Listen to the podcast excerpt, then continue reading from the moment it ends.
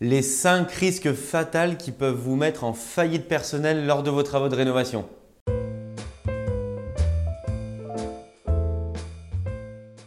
Bonjour à tous, je m'appelle Michael Zonta, je dirige la société investissementlocatif.com. J'accompagne des centaines d'investisseurs sur le marché immobilier à Paris, dans toute l'île de France et à Lyon. On se trouve ici à Paris, 19e arrondissement, dans un appartement qui est initialement Vétus pour lequel on va complètement le refaire à neuf et le reconfigurer. Pour celles et ceux qui souhaitent suivre l'actualité, mes conseils et notamment sur cette séquence sur les travaux de rénovation, je vous invite à vous abonner à ma chaîne YouTube pour suivre l'intégralité de l'actualité et des conseils. En 1, le risque majeur qui peut vous mettre en très grande difficulté, c'est l'abandon de chantier. Vous en avez peut-être déjà entendu parler, j'espère que ça ne vous a jamais concerné. Alors qu'est-ce que c'est exactement l'abandon de chantier?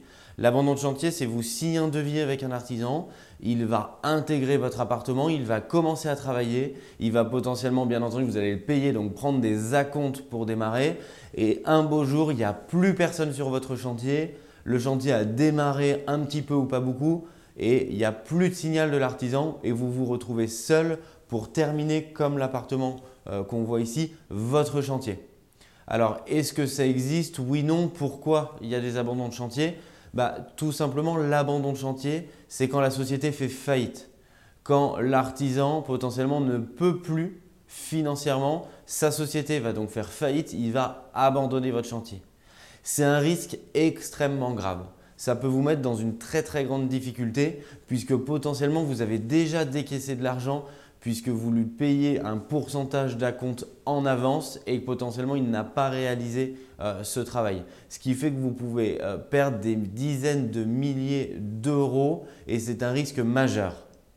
Alors comment est-ce qu'on fait à la fois chez Investissement Locatif et qu'est-ce que vous pouvez faire vous pour ne pas subir ce risque d'abandon de chantier? Bah, tout d'abord et en un, c'est la principale raison, il faut vérifier l'entreprise avec laquelle vous contractualisez c'est-à-dire depuis combien de temps elle existe? Est-ce qu'elle vous a été recommandée? Est-ce que vous avez pu visiter des chantiers précédemment réalisés euh, par cet entrepreneur? Est-ce que potentiellement ces salariés sont déclarés? Donc il n'y a pas de difficulté, vous pouvez demander par exemple les dernières cotisations URSAF, euh, ça se fait. Euh, vous devez lui demander son assurance, son assurance décennale, mais également son assurance de responsabilité civile euh, si par exemple il y avait un, accident sur le chantier ou autre, de manière à vérifier que la société avec laquelle vous avez contractualisé bénéficie de l'ensemble des garanties afin de vous protéger, vous en tant que client, mais j'ai même envie de dire afin de protéger également euh, l'artisan si ce dernier ne l'avait pas fait. Vous devez lui demander et vous devez vérifier euh, ces différents points puisque c'est extrêmement important. C'est donc ce qu'on fait chez Investissement Locatif puisqu'on vérifie leur assurance décennale, leur assurance de responsabilité civile, euh, leur déclaration euh, URSAF et bien entendu leur historique quand on référence un nouvel artisan puisqu'aujourd'hui on fait plus d'une centaine d'opérations par an. C'est donc 10 sociétés d'artisans qui nous accompagnent puisque aucune ne peut absorber le flux qu'on pourrait leur donner. Et ça nous permet, nous aussi, de référencer un nouvel artisan et on regarde toujours, bien entendu, l'historique euh, de ces chantiers. On commence toujours euh, par un chantier pour vérifier la qualité avant potentiellement de monter en volume pour être sûr qu'il a la capacité et les épaules solides pour ce faire. Le second risque fatal pour vous, que vous pouvez vivre, euh, et j'espère que vous ne l'avez jamais vécu, c'est les surplus, les devis additionnels. Qu'est-ce que ça veut dire? Ça veut dire que vous venez de contractualiser un devis avec l'artisan, il rentre sur votre chantier, il commence à travailler et là, bam, vous avez une facture supplémentaire qui arrive dans les jours, les semaines ou les mois à venir suivant euh, la durée de votre chantier la surface euh, qui est à retraiter. Est-ce que c'est dangereux? Oui, c'est très dangereux. Pourquoi? Parce que potentiellement, vous pouvez euh, prendre 10, 15, 20, 30% en plus sur votre chantier. Si vous ne l'avez pas budgétisé, ça peut vous mettre en risque financier important. Alors, qu'est-ce qu'on préconise chez Investissement Locatif de manière à vous prémunir de ce second risque? L'importance de la bonne rédaction du cahier des charges, c'est-à-dire du devis de votre appartement. Chez Investissement Locatif, c'est mon équipe, nos architectes en interne qui rédigent ce cahier des charges et qui indiquent ce qu'on souhaite faire sur l'appartement de nos clients. C'est le cas ici, donc Paris 19e arrondissement. Euh, c'est un appartement dont les travaux vont démarrer la semaine prochaine. Euh, le devis a déjà euh, été signé et nos architectes en interne ont rédigé l'entièreté du cahier des charges, c'est-à-dire qu'elles ont indiqué là où on enlevait des cloisons, là où on en mettait, qu'on indiqué l'électricité, la plomberie, les fenêtres et qu'on fait un cahier des charges exhaustif. C'est comme ça que vous allez pouvoir vous protéger parce que soit si vous laissez l'artisan euh, le faire, bah, c'est comme tout le monde, il n'a pas beaucoup de temps parce que son métier, ce n'est pas au départ l'administratif, c'est quand même de faire de bons travaux. Et donc potentiellement, sans euh, juger de sa bonne foi, il va potentiellement oublier euh, des indicateurs sur ce devis et c'est vous qui allez en subir les conséquences financières. C'est pour ça que je vous invite, c'est du travail et c'est une compétence, mais à conserver la main sur votre cahier des charges et à vous rédiger ce que vous souhaitez faire réaliser sur votre appartement. Ça va vous permettre d'éviter potentiellement ce type euh, de mauvaise surprise d'avoir euh, pas vu que par exemple il avait oublié de changer euh, les fenêtres sur le devis et que ce n'était pas indiqué. Ensuite, effectivement, vous souhaitez les changer et donc il y a un coût supplémentaire plus tout autre type de dépenses. Pour finir sur ce second point, vous comprenez que dès le début, c'est beaucoup plus facile en termes de négociation, de négocier sur l'enveloppe globale euh, d'un chantier quand vous attribuez un marché, euh, que de négocier alors que vous êtes déjà engagé précédemment avec un artisan et que vous devez négocier sur un point où vous avez une marge de manœuvre qui est beaucoup beaucoup plus faible. Le troisième point, c'est les malfaçons sur votre appartement. Imaginez le désastre si la plomberie est mal faite, qu'elle génère des dégâts des eaux successifs chez votre voisin du dessous par exemple, ou voire même des inondations chez vous. C'est ce que je vous invite à éviter. C'est bien entendu relié à la qualité euh, de l'artisan et c'est pour ça qu'il faut bien le sélectionner.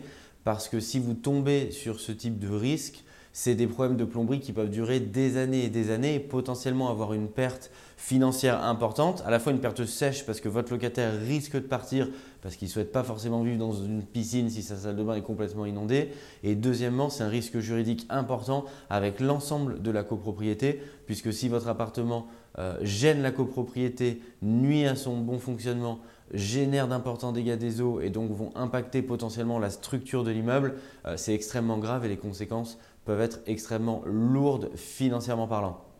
Dans le cadre de nos activités, euh, comme vous le savez peut-être, on a une activité chez Investissement Locatif où on fait acheter des appartements extrêmement rentables et on a également une activité d'administrateur de biens. Dans cette seconde société, euh, un client dont on n'avait bien entendu pas réalisé euh, les travaux, dont on gérait uniquement le bien et c'est ce cas de figure que je vous décris puisque c'est du vécu. Il y avait des fuites d'eau à répétition, il y avait des recherches de fuites, personne ne trouvait et pendant les travaux, c'était une société euh, je pense, étant donné la qualité des travaux, euh, pas sérieuse qui avait fait ces travaux-là et elle avait juste pincé un tuyau de plomberie qu'elle avait encastré euh, dans le mur.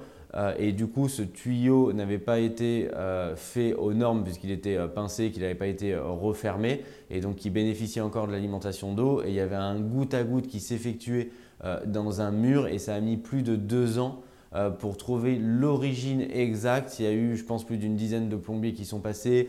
Euh, mon équipe en, gestion locative a dû travailler avec le syndicat euh, des copropriétaires, le syndic de la copropriété, le voisin du dessous qui était impacté.